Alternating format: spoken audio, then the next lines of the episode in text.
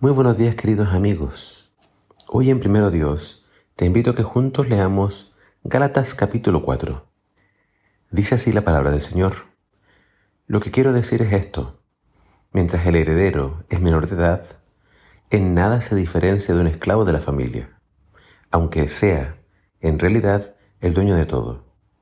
Hay personas que lo cuidan y que se encargan de sus asuntos, hasta el tiempo que su padre haya señalado.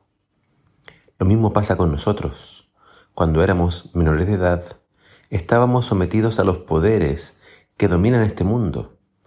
Pero cuando se cumplió el tiempo, Dios envió a su Hijo, que nació de una mujer, sometido a la ley de Moisés, para rescatarnos a los que estábamos bajo esa ley y concedernos gozar de los derechos de hijos de Dios.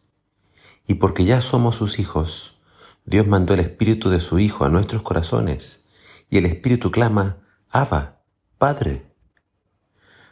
Así pues, tú ya no eres esclavo, sino hijo de Dios. Y por ser hijo suyo, es voluntad de Dios que seas también su heredero. Antes, cuando ustedes no conocían a Dios, eran esclavos de seres que en realidad no son dioses. Pero ahora que ustedes han conocido a Dios, o mejor dicho, ahora que Dios los ha conocido a ustedes, ¿cómo es posible que vuelvan a someterse a esos débiles y pobres poderes y a hacerse sus esclavos? Ustedes celebran ciertos días, meses, fechas y años. Mucho me temo que mi trabajo entre ustedes no haya servido de nada. El apóstol Pablo está usando diferentes analogías para explicar lo inútil que son ciertas prácticas, por muy espirituales que sean, para alcanzar la salvación. Pablo describe nuestra situación de dos formas. A los judíos los compara con hijos legítimos, pero que al ser menores de edad estaban en la misma condición que la de un esclavo, es decir, todavía no tenían acceso a la herencia, sino que tenían que esperar a ser mayores de edad.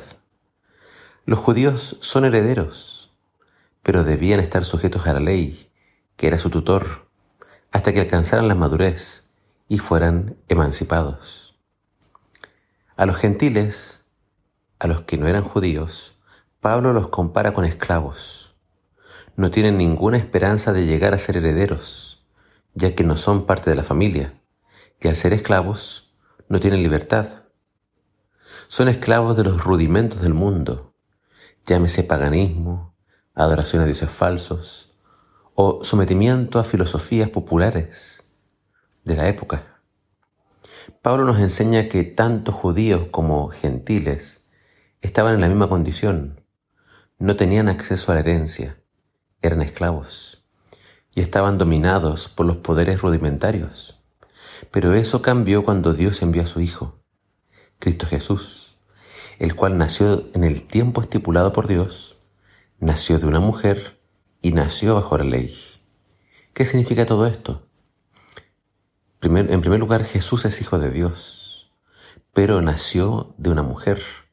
Por lo tanto, en lo que nosotros llamamos la encarnación, Jesús, que es 100% Dios, también se volvió 100% hombre. Cristo Jesús se hizo hombre para vivir entre nosotros y para entregar su vida en rescate por todos nosotros.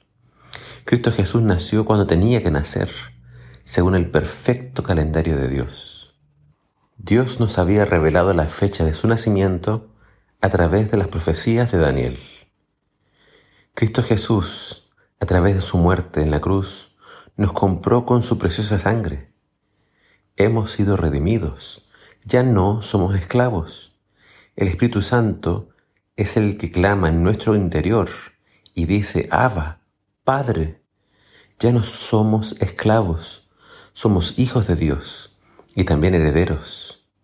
Pero los Gálatas estaban voluntariamente volviendo a hacerse esclavos. Cuando pretendo ser justificado por ritos, costumbres y actos personales, me estoy haciendo esclavo. La única esperanza que tengo de ser libre está fundamentada en lo que Cristo hizo.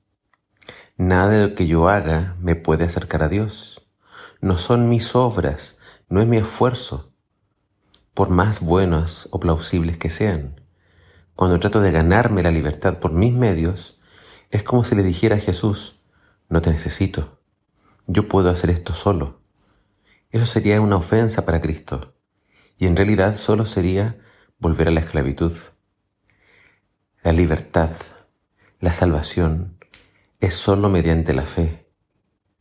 Debes aceptar a Jesús y lo que Él ha hecho por ti, y entonces serás verdaderamente libre.